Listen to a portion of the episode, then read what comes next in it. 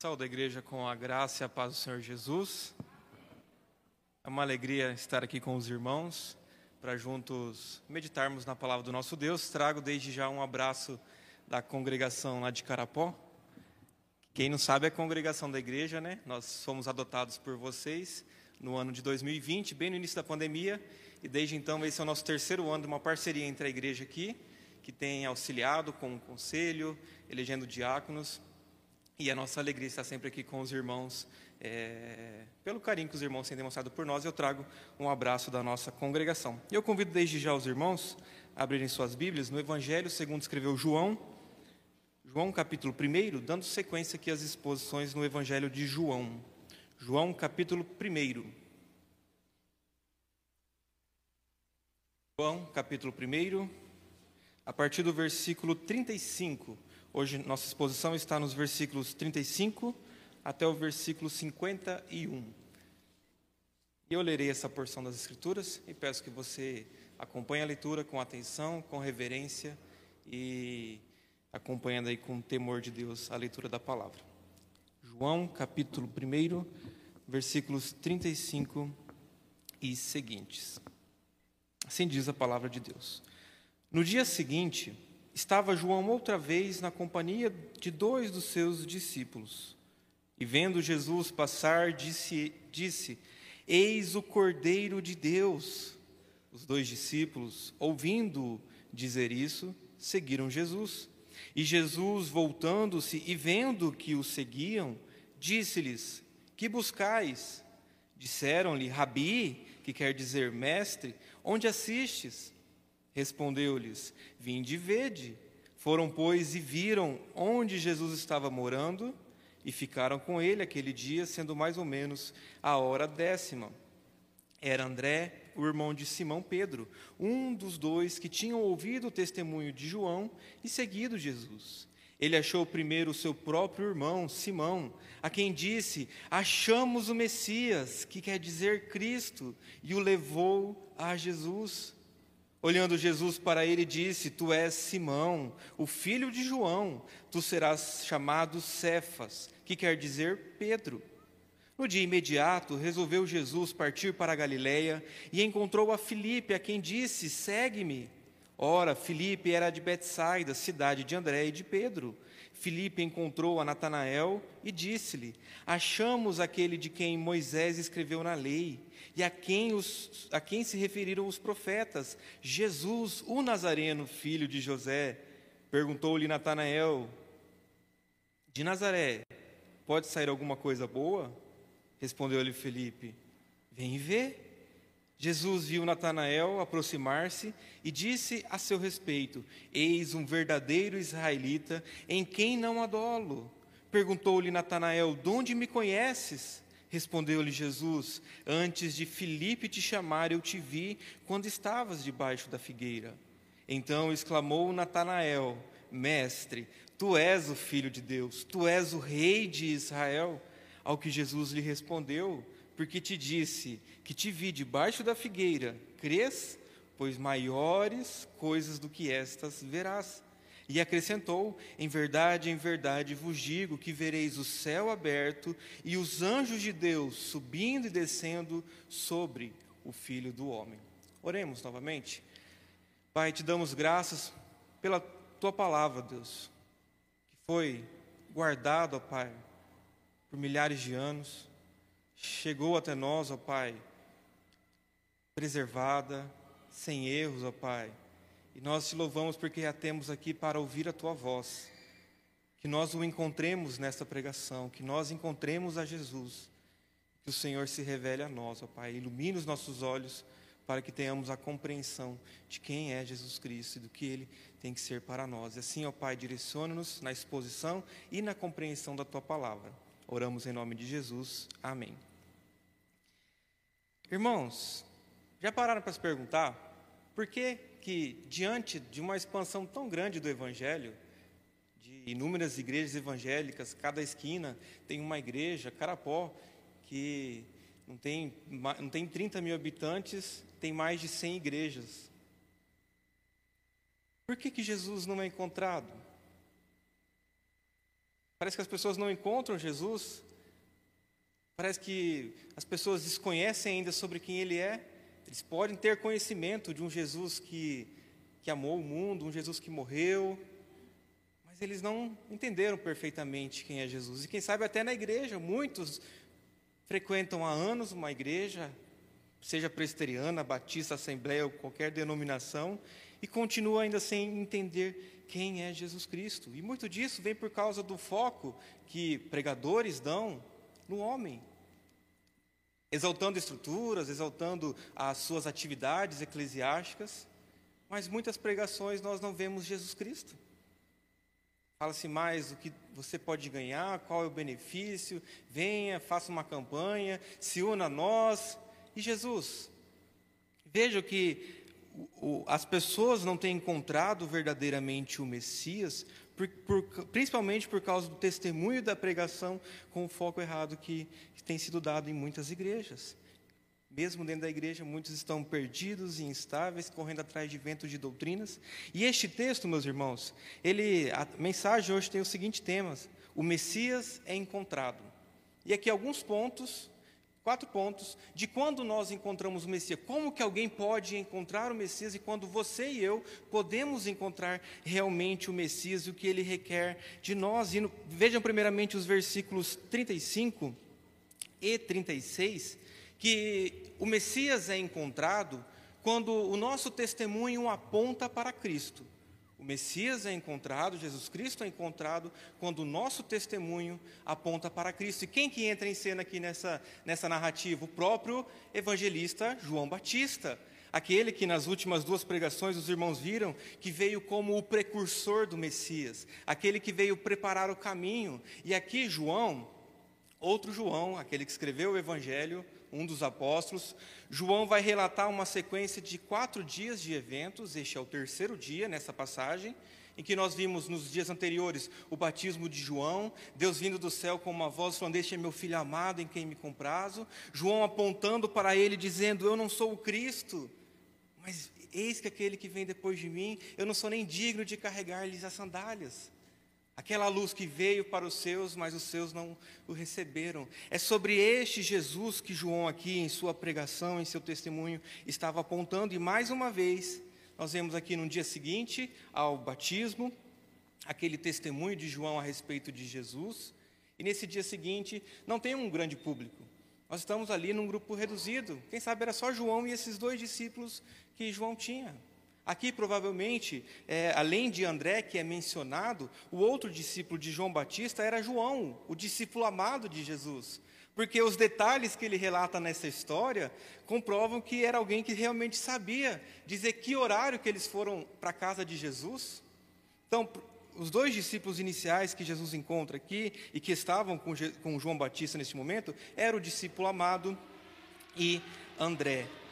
E eles estão ali sentados, conversando, e nesse dia Jesus não vem até João. Jesus está simplesmente caminhando pela rua, e João, ao avistá-lo, ele não se cansa de anunciá-lo. E o que, que João diz? Qual que é o, o, o testemunho e a pregação de João? Eis o Cordeiro de Deus. Vejam que a mensagem hoje é mais resumida, mas o foco é sempre o mesmo: Jesus Cristo, o Cordeiro de Deus aquele que foi prometido no Antigo Testamento. Então nós vemos nas Escrituras, e João aqui é um exemplo bom disso, de alguém que não cansou em sua vida de apontar para Jesus Cristo. Ele nunca negou, ele nunca quis atenção para si mesmo. Quando aquele grupo de fariseus foi até João Batista, inquiri-lo se ele era realmente Elias, ou um dos profetas, ou o profeta aguardado no Antigo Testamento, João fala: Eu não sou o Cristo, eu não sou o profeta. Eu sou só aquele que veio preparar o caminho para o Messias, eu sou só aquele que veio anunciar a respeito dele, porque aquele que vem depois de mim é maior do que eu. Então, João Batista nunca quis formar discípulos para si, ele apontava para Jesus. E o que, que acontece? João vê a Jesus Cristo passando e ele anuncia: Eis o Cordeiro de Deus. Não sou eu, discípulos. É sobre ele. O cristianismo é sobre ele. Tudo que eu estou fazendo aqui é apenas para que ele seja honrado, para que ele receba toda a glória e toda a adoração. Então, João testemunha aqui a André e ao discípulo amado que o Cordeiro de Deus não era ele, mas era aquele que estava ali. E vejam que, mesmo numa mensagem resumida, o foco dele é Cristo e o alvo de João sempre foi Cristo. Assim como Paulo, depois, tinha esse objetivo. Paulo, em 1 Coríntios, capítulo 1, versículos 18 a 23, Paulo diz assim: Certamente a palavra de cruz é loucura para os que se perdem mas para nós que somos salvos, poder de Deus. Pois está escrito: Destruirei a sabedoria dos sábios e aniquilarei a inteligência dos instruídos. Onde está o sábio? Onde o escriba? Onde o inquiridor deste século? Porventura não tornou Deus louca a sabedoria do mundo? Visto como, na sabedoria de Deus, o mundo não o conheceu por sua própria sabedoria. Aprove a Deus salvar os que creem pela loucura da pregação, porque tanto os judeus pedem sinais, como os gregos buscam sabedoria, mas nós pregamos a Cristo crucificado, escândalo para os judeus, loucura para os gentios. Paulo também seguiu no mesmo rumo que é o rumo da verdadeira igreja, testemunhar a respeito de Cristo, ainda que seja loucura, ainda que as pessoas busquem sinais, busquem sabedoria, Paulo fala: Nós pregamos a Cristo e este crucificado. Ele que é escândalo para muitos, que fazem muitos se perderem, porque não entendem a mensagem. É Jesus, irmãos. A igreja, o foco da igreja tem que ser Jesus, o foco do nosso testemunho tem que ser Jesus. Pastores de verdade apontam para Cristo. Professor de EBD, o seu objetivo é apontar para Cristo. Você, cristão, quando testemunha a respeito do Evangelho, quer convidar um amigo para a igreja, isso é ótimo, faz parte do nosso papel de evangelizar, mas sempre você tem que apontar para Cristo. Né? Vejam que grande prédio, vejam que pessoas simpáticas, tudo isso é maravilhoso, faz parte, mas o foco tem que ser Cristo. E João tira o foco disso e diz: Ó, é sobre Ele. A Bíblia é sobre Ele, a vida cristã é sobre Ele, Cristo é o alvo e nós devemos apontar para tudo o que Ele fez. Não foi isso que o Espírito Santo veio para fazer? O Espírito hoje não quer mérito para si, ele aponta para Cristo. E assim a igreja também, em seu testemunho, deve apontar para Cristo. Se não apontamos para Ele, como Ele será encontrado? Se Cristo não é mencionado numa pregação, se Cristo não é mencionado nas nossas conversas, como conhecerão se nós não apontarmos para Ele? Mas vejam que, segundo o modo como Cristo é encontrado, o Messias é encontrado, quando nós levamos as pessoas a seguirem a Cristo. Veja que a consequência natural de um testemunho fiel que aponta para Cristo é as pessoas seguirem. O que, que os discípulos fazem imediatamente? Versículo 30, versículo 37. Os dois discípulos, ouvindo-o dizer isto, seguiram Jesus ao ouvirem a mensagem, ao entenderem que o Cordeiro era Cristo, que ele era o Messias, eles imediatamente largam João. E João aqui não está preocupado em perder, ah, perdi dois discípulos, com inveja de Cristo. João sabia que o propósito dele era apontar para Cristo. E ele sai de cena, João aqui começa a sair de cena, ele vai aparecer mais uma vez, mas João está deixando espaço para que Cristo cresça e ele diminua. O nosso objetivo, irmãos, ao falarmos de Jesus, ao testemunharmos este nome, ao realizarmos qualquer atividade da igreja, deve ser levar as pessoas a seguirem a Cristo por meio de ouvir a mensagem. Eles ouviram e seguiram. É preciso falar, é preciso expressar, porque as boas novas têm uma mensagem, ela tem um conteúdo. E nós precisamos anunciar essa mensagem porque quando as pessoas ouvirem e no momento certo elas seguirão. Veja que os discípulos no dia anterior provavelmente estavam lá com João e ouviram a mesma mensagem: Eis o Cordeiro de Deus que tira o pecado do mundo. Mas não seguiram a Cristo. Mas no dia seguinte, no tempo certo, no momento de Deus, pela insistência da pregação, por, por ser uma só mensagem que João Batista tinha, eles imediatamente largam tudo e seguem a Jesus. Mas quando nossas pregações, quando o nosso foco é o homem, você pode, eu fiz, eu realizei, eu sou grande. Cristo não é honrado. As pessoas se tornam débeis na fé, as pessoas se tornam fracas na fé porque vão atrás de pessoas e líderes falham, pastores falham, é, presbíteros, diáconos e líderes cristãos falham. Mas quando Cristo é o foco, quando nós levamos as pessoas a seguirem a Cristo, a se tornarem seus discípulos, então nós estamos no caminho certo. Veja que Paulo, para a igreja de Corinto novamente, ele vai corrigir um erro que havia na igreja de Corinto, porque Paulo, ao exortar sobre a unidade, ele diz: na igreja há pessoas que dizem, eu sou de Apolo, eu sou de Paulo, eu sou de Cefas. E Paulo ali diz: acaso Cristo, 1 Coríntios 1, versículo 13: acaso Cristo está dividido? Foi Paulo crucificado em favor de vós, ou fostes porventura batizados em nome de Paulo? Não foi Paulo, não é no nome de Paulo que nós somos batizados. Não é no nome do pastor fulano de tal que nós somos batizados e recebemos o Espírito. Tudo isso é pelo nome de Jesus Cristo, porque tudo, tudo tem a ver com Jesus nós devemos levar as pessoas a seguir a Cristo. Não se importe, meus irmãos, se ao você trazer um irmão para a igreja, algum amigo, um familiar, essa pessoa se torna alguém com maior destaque do que você, assuma uma posição diferente na igreja, ministério que você, quem sabe, queria, a pessoa vai assumir. Isso é o caminho da igreja cristã. Nós estamos aqui para apontar e levar as pessoas para seguir a Cristo. E Jesus pergunta àqueles discípulos, né? veja que o 37 começa: os dois discípulos que estavam com João, ouvindo, seguiram a Cristo. E Jesus, voltando-se, vendo que o seguiam, disse-lhe: Que buscais? E essa pergunta deve ser repetida para nós: o que, que nós buscamos quando seguimos a Cristo? Jesus não está perguntando a quem vocês buscais, porque eles estavam seguindo a Cristo, eles queriam a Cristo.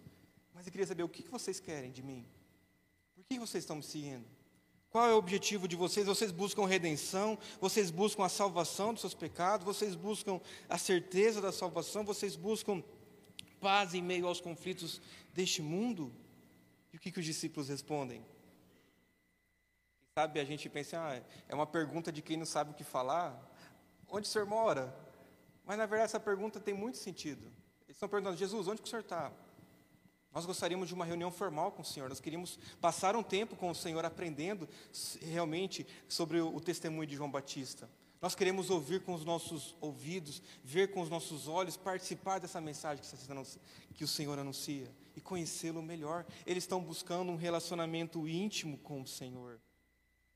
Jesus fala: Vinde, vede, venha comigo, eu mostro para vocês. Eles seguem com Cristo, passam a noite com Cristo, já era é, final da tarde aqui, e eles vão passar uma noite com Cristo, ouvindo o Evangelho, ouvindo a mensagem de Cristo. Então, João Batista cumpre o seu ministério quando ele leva as pessoas a seguirem a Cristo. Ele não queria montar uma igreja de João Batista dos últimos dias. Ele não queria botar uma foto sua é, estampada na igreja. Ele queria apontar para Jesus. É tudo sobre ele. E por isso que Jesus nos diz: aquele que quiser vir após mim, a si mesmo se negue, tome a sua cruz e me siga.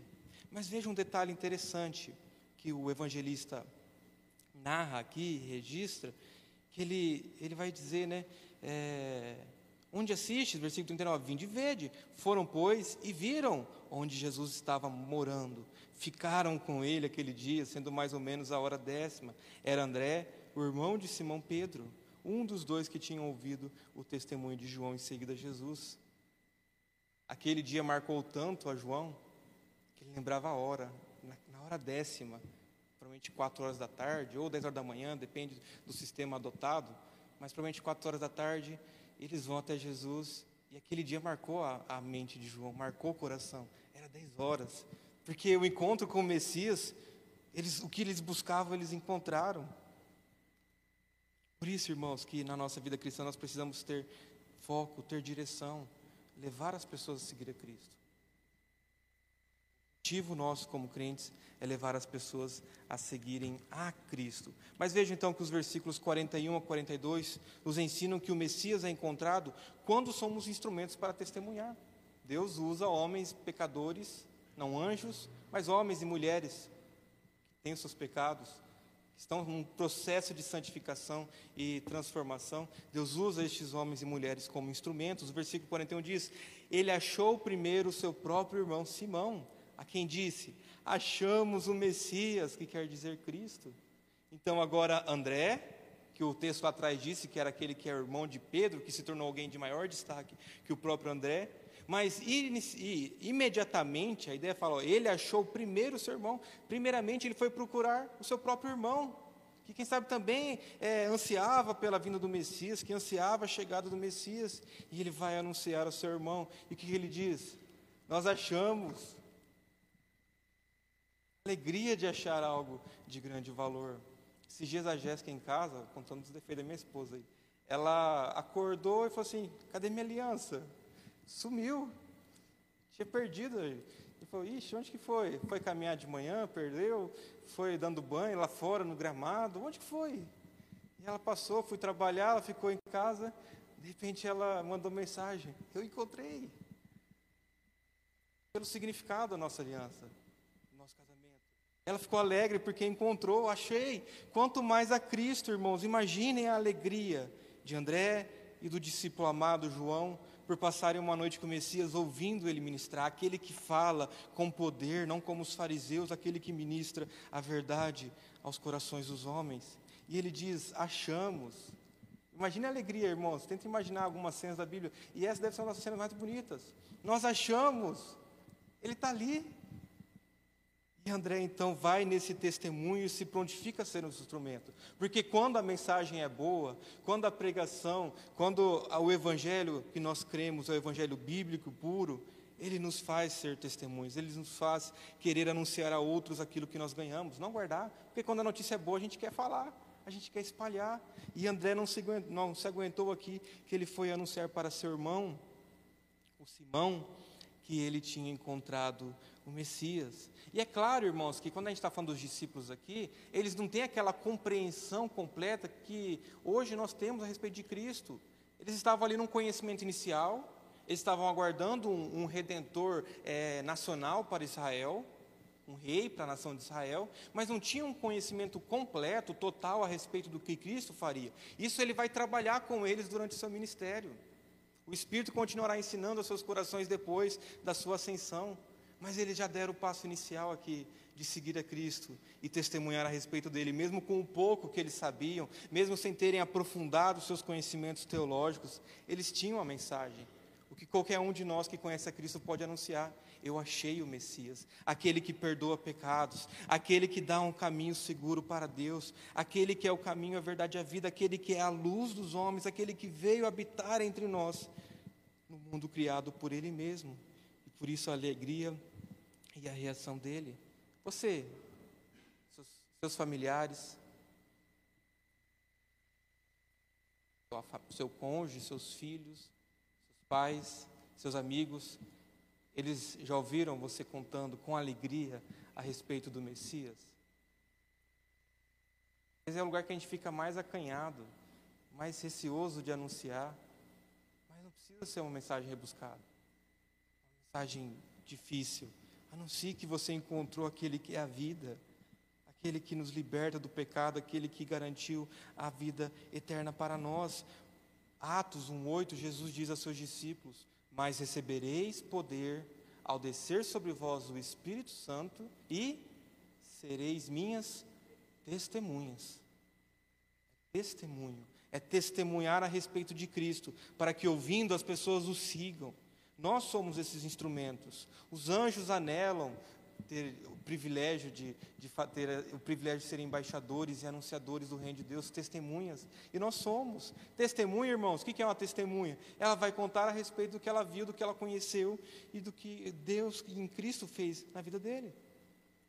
E aqui nós vemos essa transformação e vejam a divindade do filho quando no versículo 42 André disse para Simão que ele achou o Messias, no 42 diz: e levou a Jesus. Então ele apresenta e o leva, ênfase novamente no levar as pessoas a seguir a Cristo.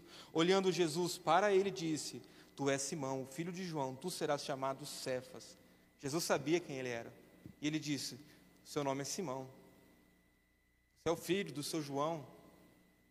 Mesmo sem conhecê-lo, mesmo sem ter sido apresentado, Jesus representa, demonstra aqui a sua divindade, que é aquele que conhece quem Pedro é. E por isso ele pode também prometer aqui: Tu és Simão, filho de João, tu serás chamado Cefas, que quer dizer Pedro. Simão, eu vou te moldar, Simão. Eu te conheço e eu vou te transformar. Como a prerrogativa de mudar nomes é somente divina nas Escrituras, era Deus quem mudava os nomes no Antigo Testamento. Lembre-se de Jacó, que virou Israel, o enganador passou a ser Israel, o pai de uma nação. Jesus promete para Pedro: Você é Simão, mas você não vai ser mais chamado como Simão, você vai ser Pedro, a pedra, aquele que vai testemunhar a respeito de mim, sobre qual a igreja será edificada juntamente com os apóstolos. Então, Jesus é aquele que nos conhece e nos transforma. Testemunha a respeito dele. Nós precisamos perder o medo, irmãos. Perder vergonha. Cristãos morrem não negando a fé. Eles testemunham com ousadias a respeito daquele que eles conheceram, dispostos a perder a vida, como Pedro. Leia Atos, os apóstolos, eles eram, é, ordenavam a eles, os escribas, os, os fariseus ordenavam: parem de pregar a respeito de Cristo. Eu não posso, importa obedecer a Deus antes do que a homens. É proibido? Pregar. E eles foram presos, foram libertos, enfim, foram martirizados por causa do nome de Cristo. Testemunhe, pregue. Todos os povos um dia virão e o adorarão. Virão por meio da pregação do Evangelho, da testemunho de cada um de nós cristãos.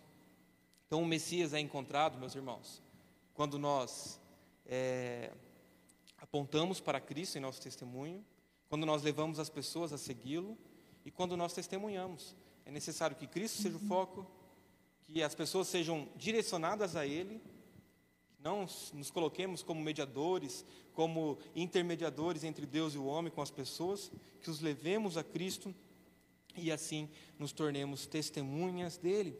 E por último, para que o Messias seja encontrado, nós precisamos ter a nossa fé enraizada, enraizada nas Escrituras. Messias só é encontrado quando a nossa fé está enraizada nas Escrituras. Vejam o versículo 43. No dia imediato, então, quarto dia agora, resolveu Jesus partir para a Galiléia e encontrou a Filipe, a quem disse: Segue-me. Ora, Filipe era de Betsaida, cidade de André e de Pedro. Filipe encontrou a Natanael e disse-lhe: Achamos aquele de quem Moisés escreveu na lei e a quem se referiram os profetas, Jesus o Nazareno, filho de José. Perguntou-lhe Natanael: De Nazaré, pode sair alguma coisa boa? Respondeu-lhe Filipe: Vem ver. Veja que aqui novamente há uma ênfase ao ensino passado de que André vai a Filipe, Filipe vai pregar também, anunciando a respeito do Messias. Ele vai testemunhar também para seu irmão Natanael. Filipe vai ali evangelizar e anunciar. O que, que ele testemunha? Nós encontramos o Messias. Veja a repetição. Quando Jesus pergunta: O que buscais? O termo é semelhante que é repetido, nós achamos. Encontramos o Messias, achamos aquele de quem Moisés escreveu, aquele a respeito de quem os profetas disseram. Há uma ênfase nesse encontrar o Messias, esse encontro marcado com o Messias. E a nossa fé, irmãos, tem que ser enraizada nas Escrituras. E aqui, essa porção mostra que, é, ao falar, assim como André testemunhou, levou seu irmão a Jesus, Felipe vai anunciar o Messias mas ele vai amparar a sua pregação na palavra. Não vai chegar com uma coisa nova, porque ele sabia quem Natanael era. Jesus mesmo vai dizer que Natanael era um homem que não havia dolo, não havia enganação. Ele diz: Natanael, aquele que está sendo anunciado aí, que João pregou, ele foi o prometido pelo, por Moisés. A lei, Moisés como representante da lei, a lei aponta para Jesus. É ele que a lei apontava, os sacrifícios, os rituais, as ofertas de libação, os cordeiros imolados, tudo é sobre ele, Natanael. Os profetas também, ele é o profeta, e os profetas todos apontavam para ele. Veja que ele, aqui há um resumo, mas ele aponta aqui de que Jesus era o cumprimento das Escrituras. E ele diz: Moisés, a lei, os profetas, ou seja, todo o Antigo Testamento aponta para a Bíblia. É na Bíblia que nós encontramos o Salvador. Às vezes nós o procuramos em manifestações, em é, eventos miraculosos, mas Cristo é encontrado quando você se coloca em submissão à palavra de Deus. Está procurando o Messias? Vá à Bíblia. Vá onde a Bíblia é pregada. É só ali que nós encontramos o Messias. Então, Filipe aqui faz questão de, de contextualizar, porque ele sabia também que Natanael aguardava a vinda do Messias. Então, a fé só será firme quando fundamentada nas Escrituras.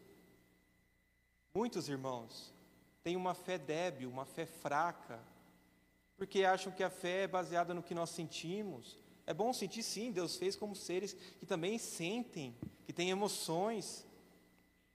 Mas a fé não pode ser baseada nas minhas emoções, porque as emoções mentem. Eu posso estar triste sem motivo algum. As emoções mentem, mas as escrituras não. E por isso que a nossa fé tem que estar amparada e enraizada naquela que é a verdadeira palavra de Deus, as Escrituras Sagradas. Lembrem-se do episódio de Jesus, após a sua ressurreição, quando ele vai a caminho com os discípulos de Emaús. Aqueles discípulos que estavam tristes, cabisbaixos, porque Cristo morreu, alguns estão dizendo que ele ressuscitou, mas será? Ele estava ali e Jesus foi andando com eles. E o texto lá de Lucas capítulo 24, a partir do versículo 13, diz assim para aqueles que estavam andando com Cristo e não estavam percebendo que era o Messias. Ele diz: Ó oh, nécios e tardos de coração, para crer tudo que os profetas disseram.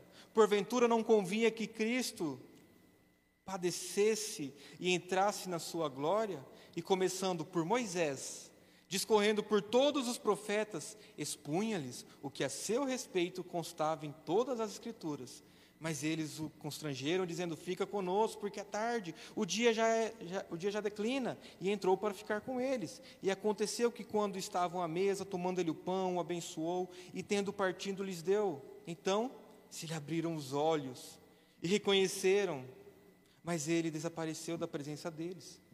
E disseram ao outro: Porventura não nos ardia o coração quando ele, pelo caminho, nos falava, quando nos expunha as Escrituras? Jesus poderia muito bem, por um estalo, por um momento, falar: Vejam, sou eu, o Messias, olhem minhas chagas. Realizado ali um milagre. Mas como que Cristo se revela a eles? Começou a expor Moisés, os profetas, e mostrar como que tudo o que a Bíblia diz era a respeito dele. O próprio Cristo fez questão de enraizar a fé daqueles discípulos na palavra. E o que, que acontecia enquanto eles pregavam, Jesus pregava é, no Antigo Testamento, em Moisés, no profeta? O que, que acontecia com aqueles discípulos? O coração deles ardia. Era a mensagem de Deus. E quando a mensagem verdadeiramente é pregada, quando nós lemos as Escrituras no nosso íntimo do nosso quarto, a palavra tem que arder em nosso coração, porque é a palavra de Deus. É Deus falando conosco. Era mais fácil mostrar um sinal? Quem sabe? Jesus fez muitos sinais mas ali pelo ensino, pelo partir do pão, que é os sinais que Deus dá para a gente fortalecer a nossa fé, partir do pão e o tomar do cálice na ceia, Cristo então fortaleceu a sua fé e eles saíram ali e foram testemunhar, contar a todos o que havia acontecido, porque a fé deles foi fundada na palavra. E, e voltando para Natanael, o que, que ele pergunta então para seu irmão? De Nazaré, pode ser algo bom? Vejo que é uma pergunta que a gente tem dúvidas às vezes sobre o que, ela significa. Tem uns que dizem que era uma questão de, de rixa, porque Natanael era da Galileia, também era um povoado desprezado, mas Nazaré tipo, era o pior dos piores. Tipo assim, ó, Campo Grande despreza Dourados, Dourado despreza Carapó. Ou outra cidadezinha, Juti, a gente despreza lá, Juti. Ah, quem que pode vir de bom lá daquela cidade pequena? Tanto que Jesus, depois, os seus discípulos vão ser considerados como nazareno, como desprezados. Ah, aquele povo, os nazarenos lá, pé de barro. Também a pergunta dele, por vendo o caráter que o texto demonstra de Natanael, a pergunta dele, pode vir algo bom de Nazaré? Porque qual que é o testemunho de, de Filipe? Encontramos o, é, o Messias, aquele de quem é, os profetas falaram, Jesus o Nazareno. Mas tinha alguma profecia que falava, falava que Jesus viria de Nazaré? Ele nasceu na, na, em Belém, mas ele cresceu em Nazaré. Mas não tinha nenhuma profecia do, do Antigo Testamento, nada dizia que Jesus seria um nazareno. Tanto que Mateus, quando vai citar, ele, ele cita, mas a interpretação que ele faz é naquele sentido de que Nazaré era desprezado, e aqui nós estamos diante daquele que seria desprezado e rejeitado pelos homens, que seria moído, que nós o veríamos, mas não acharíamos beleza nenhuma em sua face, que nós o desprezaríamos. Quem é esse? É a respeito desse que as Escrituras diz.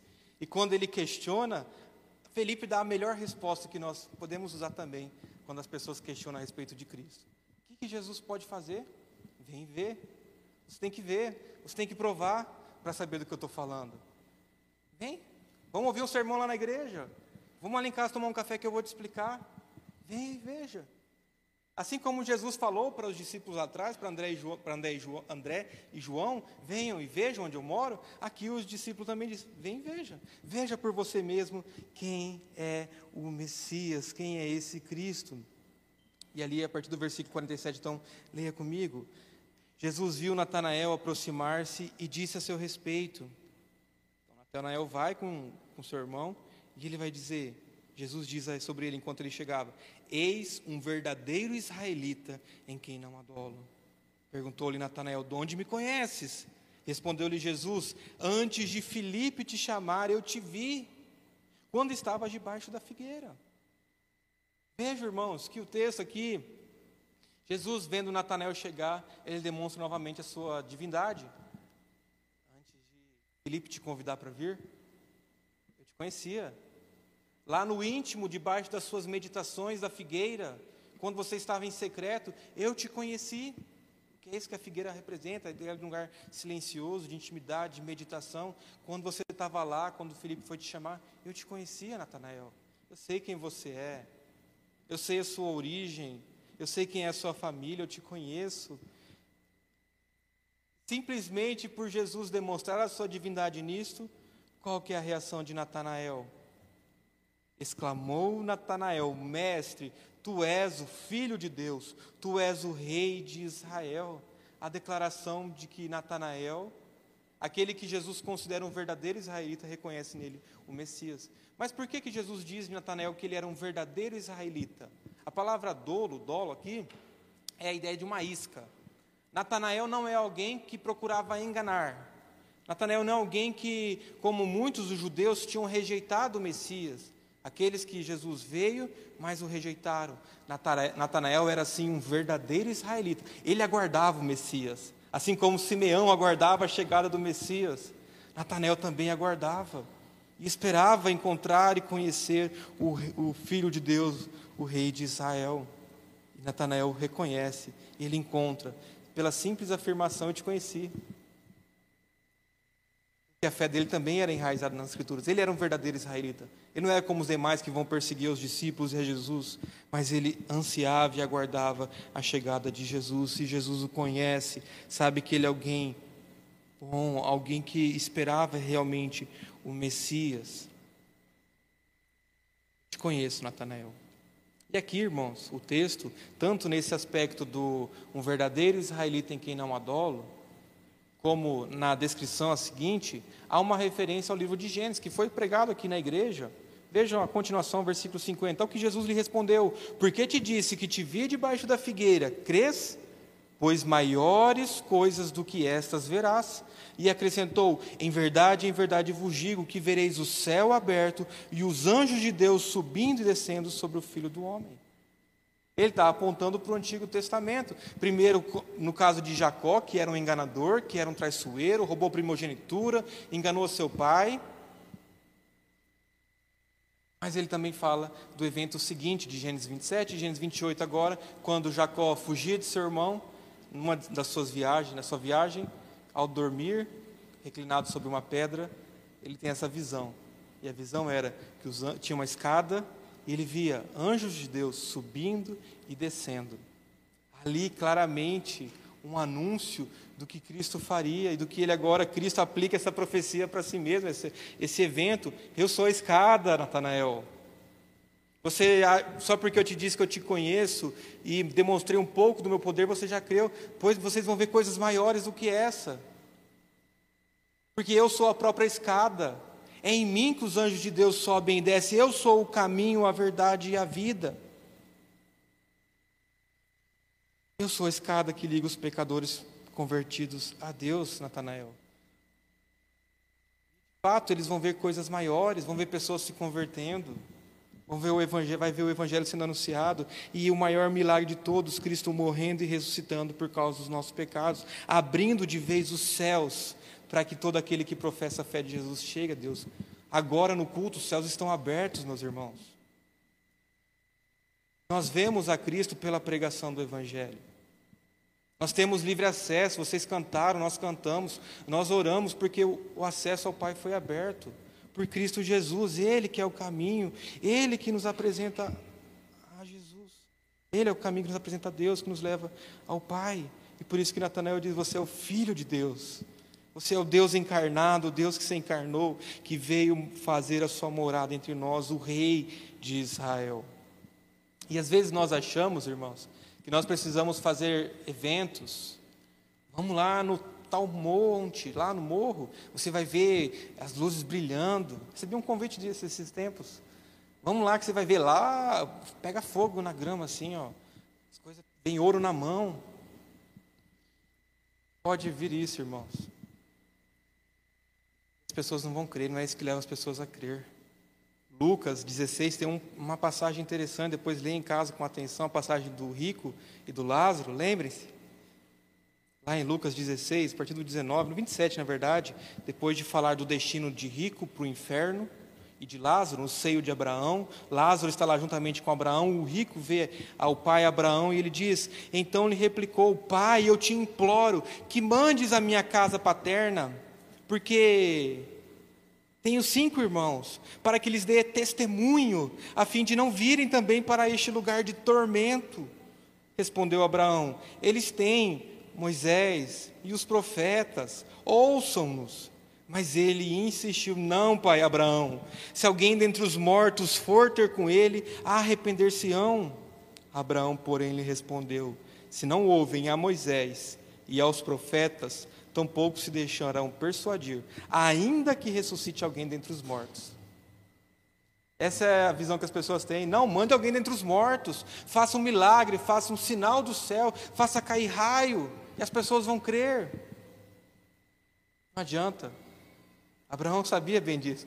Fala para eles ter com os profetas, com Moisés. A Bíblia testifica a respeito de Cristo. Vá para a Bíblia, porque se você não for a Bíblia, você não vai encontrar Jesus se eles não ouvem nem a eles, ainda que alguém se levante, ainda que surja é, um evento miraculoso, eles não crerão. Por quê? Porque a fé não depende de experiências.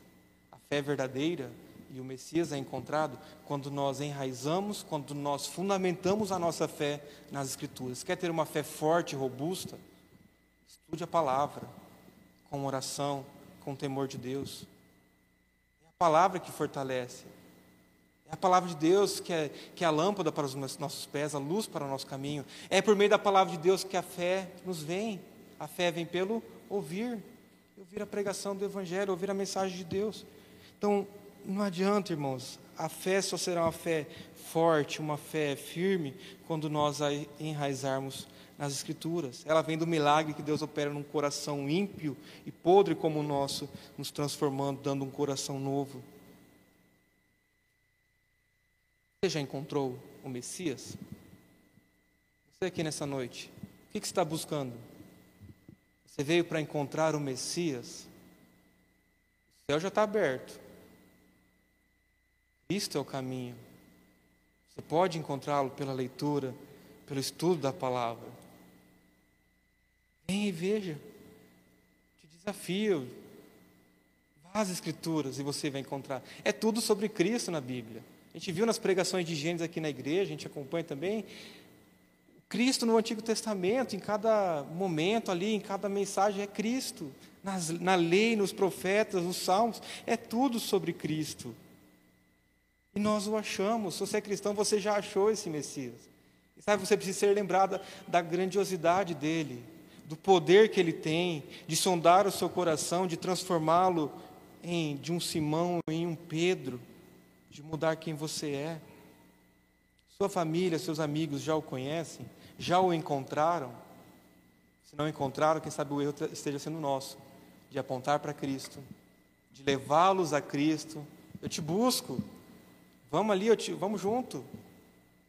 De testemunhar a respeito dele, de fortalecer esse testemunho na palavra, enraizar essa fé nas Escrituras, aponte para Cristo, leve-os a seguirem a Cristo, testemunho sobre quem Jesus Cristo é e o que ele fez. Não precisa um testemunho, pastor, mas não sei o que falar, eu não sei como anunciar. Testemunhe. Fale do que você viu e ouviu. Fale do que Cristo fez. Traga as pessoas para ouvir uma exposição das Escrituras. Esse é um meio também para as pessoas conhecerem a fé e o Evangelho. E se algum dia, irmãos, essa igreja não pregar sobre Cristo, fuja. Se a igreja não prega Cristo, se Cristo não é o alvo nosso, não é uma igreja cristã. Se você está em alguma igreja que não prega o Evangelho de Cristo, fuja também. Urgentemente, se Cristo não é o alvo e o foco, você precisa consertar essa, a sua vida para que Cristo seja o alvo e a pedra de grande valor. Se recuse, irmãos, a ouvir pregações voltadas no homem, pregações do tipo: é, você é o ponto fraco do coração de Deus. Isso é heresia. Isso aí estava na boca de Satanás lá no jardim do Éden, quando ele disse para Adão e Eva: vocês são grandes, vocês têm valor como um fruto, e vocês vão ser como Deus. Vocês serão deuses. Satanás anuncia isso há muito tempo, irmãos. Não é mensagem nova. Cristo deve ser pregado, as Escrituras devem ser o foco. Bem melhor, irmãos, é quando nós cremos sem ver. Como Tomé foi advertido, melhor é quando nós cremos e não vemos. Quando nós ouvimos, vem e veja as Escrituras. Irmão, se você for a Cristo, Ele não vai te rejeitar. Ninguém que vindo a Cristo pela fé é rejeitado. Não tenha medo. Cristo recebe a todos os pecadores. Mas, pastor, mas não tem irmãs. Todo aquele que pela fé vem a Cristo é recebido, é abraçado como um filho, se vindo com fé. Venha de, a Ele. E Ele disse: De maneira nenhuma te abandonarei. De maneira nenhuma. Aquele que vem a Cristo, Ele jamais a abandonará. Amém?